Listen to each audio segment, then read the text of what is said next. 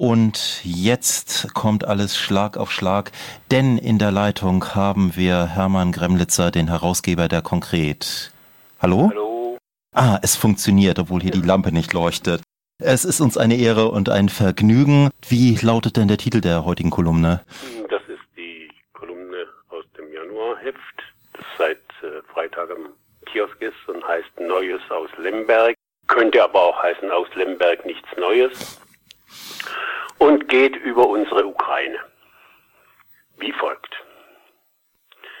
Mit ruhig festem Schritt marschierte er bei seinem letzten Auslandseinsatz durch die ukrainische Hauptstadt Kiew, Deutschlands Außenminister Guido Westerwelle, Schulter an Schulter mit Vitali Klitschko, der den Präsidenten und die Regierung des Landes stürzen will, und dem russischen Außenminister Lavrov, der sich über die Einmischung in die Angelegenheiten der Ukraine beschwert hatte, erwiderte Westerwelle. Europäer lassen sich von niemandem vorschreiben, ob und wie sie zueinander finden. Versuchen Sie sich mal vorzustellen, der russische Außenminister stolzierte Schulter an Schulter mit Alexis Tsipras von der Syriza-Partei durch Athen, um den Austritt Griechenlands aus der EU und den Rücktritt der griechischen Regierung zu verlangen. Sie können es nicht weil sie ja wissen, dass Moskaus Diplomatie keine Rotzlöffel in die Welt schickt, Regierungen autonomer Staaten abzukanzeln wie's Personal. Was auch ich mir nicht habe vorstellen können, dass der Chef einer Moskauer Nachrichtenagentur einmal sagen werde, Westerwelle sei als Schwuler wohl von den Körpern der Klitschko-Brüder erwärmt, ja überhitzt worden. Das Klima, in dem so geredet, wäre ein guter Grund, die Olympiade von Sochi zu boykottieren. Der deutsche Bundespräsident tut dies, um sogleich den Verdacht zu zerstreuen, er tue es aus Solidarität mit Russlands Homosexuellen. Er habe es, ließ er wissen, für seinen armen Vater getan, den die Sowjets in den 50ern für ein paar Jahre aus dem Verkehr gezogen hatten. Dies Schicksal, hat Gauck einmal geschrieben, sei für ihn zur Erziehungskeule geworden und habe ihn zu unbedingten Loyalität gegenüber der Familie verpflichtet. Die Familie, der Gauck zu unbedingter Loyalität sich verpflichtet fühlt, war eine nationalsozialistische Musterfamilie. Die Mutter seit 1932 in der NSDAP, der Vater seit 1934, der Onkel seit 1931, ein Gruppenführer der SA. Übermorgen habe ich Exekution, schrieb er am 5. Dezember 1944 an seine Frau. Nach dem Krieg war er höchster kirchlicher Würdenträger der evangelischen Landeskirche Mecklenburg. Das zur Erziehungskeule, dem anderen dem guten Ende der bösen Moralkeule, als die Walser die Erzählung solcher Familiengeschichten empfand, und zurück in die Ukraine zu Westerwelles Europäern. Deren Heimat ist der Westen des Landes, der weitere Umkreis einer Stadt, die vor dem Einmarsch der Wehrmacht Lwów hieß, danach Lemberg, ab 1945 wieder Lwów und seit 91 Lviv. Die größte Bevölkerungsgruppe der Stadt hatten in den 30ern des letzten Jahrhunderts mit 50 Prozent die Polen gestellt, die zweitgrößte mit mehr als 32 Prozent die Juden, nur knapp 16 Prozent waren Ukrainer. Nach der Befreiung durch die Rote Armee waren noch 0,3 Prozent der Ukrainer Juden. Die anderen waren dem Engagement ihrer Landsleute zum Opfer gefallen, die sich als westlich und europäisch orientiert dem deutschen Vernichtungskrieg gegen Juden und russische Untermenschen angeschlossen hat. Dass die westlich und europäisch orientierte Opposition, auf die Deutschland heute setzt, aus derselben Gegend stammt, ist bloß ein Zufall, so unschuldig wie die vielen anderen Zufälle, die fast jedes Pack, mit dem Deutschland heute in Osteuropa paktiert, als gute alte Bekannte erscheinen lassen.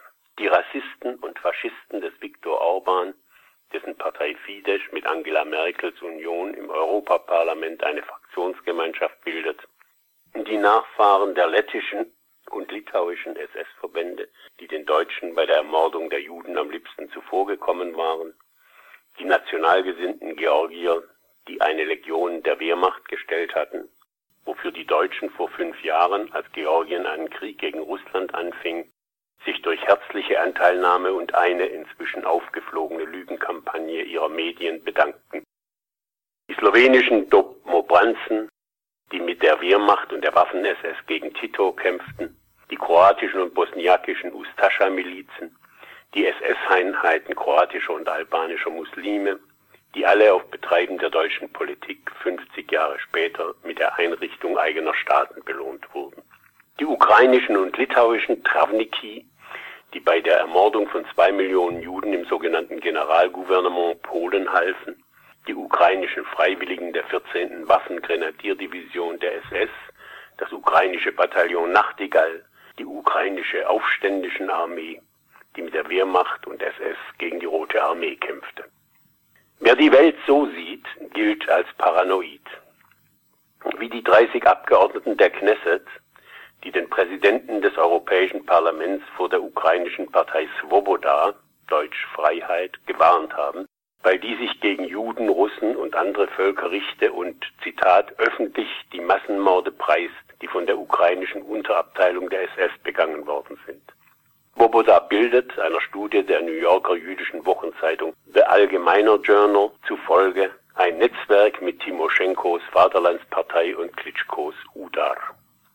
Wie immer in solchen Fällen hat das heute mit dem damals nichts gemein, liegen doch zwischen beidem ein epochaler Großvatermord, begangen an den Nazis, wenn auch erst nach deren Tod, Deren Erbe wurde auf dem Siegeszug der Gedenkkultur von braven Kindern und Enkeln eindrucksvoll ausgeschlagen, bis, versteht sich, auf das Materielle, wie etwa das eines Günter Quandt, des ersten Ehemanns der späteren Magda Goebbels, der durch Arisierung jüdischer Firmen und die Ausbeutung von Zwangsarbeitern ein Kapital akkumuliert hat, auf dessen Basis die Enkelin Susanne Quandt verheiratete Klatten zur Großaktionärin von BMW und mit 14 Milliarden Euro reichsten Frau Deutschlands wurde, die ihren Dank für der Kanzlerin Einsatz zugunsten der Münchner Treibgasproduzenten in ein paar hunderttausend Euro aus ihrer Kaffeekasse wickeln konnte.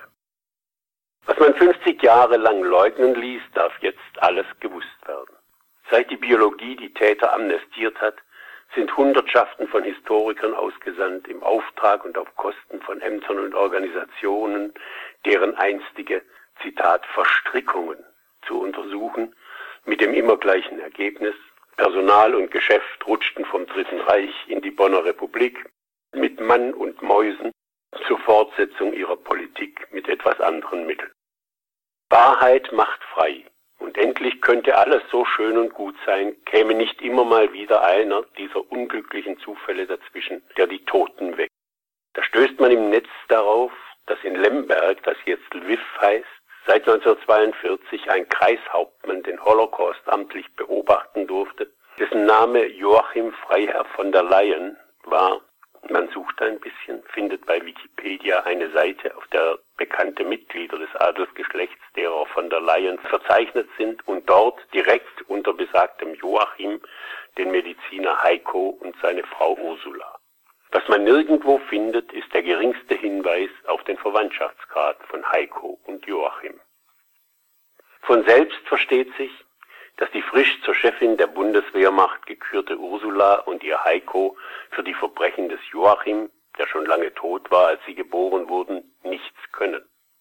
Nicht ebenso von selbst versteht sich, dass eine Politikerin, die einen Reporter vor ihr Bücherregal stellt, Zitat, Goethe und Schiller in Leder gebunden stehen darin, Dante, das Neue Testament in griechischer und deutscher Sprache, daneben das Deutsche Geschlechterbuch, Band 2 zum Bereich Niedersachsen. Und also mit ihrem Adel um sich dicke tut, zum gleichnamigen Kreis Hauptmann nicht etwas mehr einfällt als eisiges Schweigen. Kein Wort der Trauer über den Fluch, den einer ihres Geschlechts so vielen bedeutet hat. Und gewiss kein Appell an die Mitglieder der Regierung, der sie angehört, bei Sachen, die in und um Lviv spielen, das Maul ein wenig weniger weit aufzureißen. Ja, dann danken wir ganz herzlich Hermann Gremlitzer, trotz der angeschlagenen Gesundheit noch für uns eingelesen zu haben. Das war die monatliche Kolumne Konkret Goes FSK. Ja, vielen Dank nochmal. Ich äh, bedanke mich für die Großzügigkeit. jo,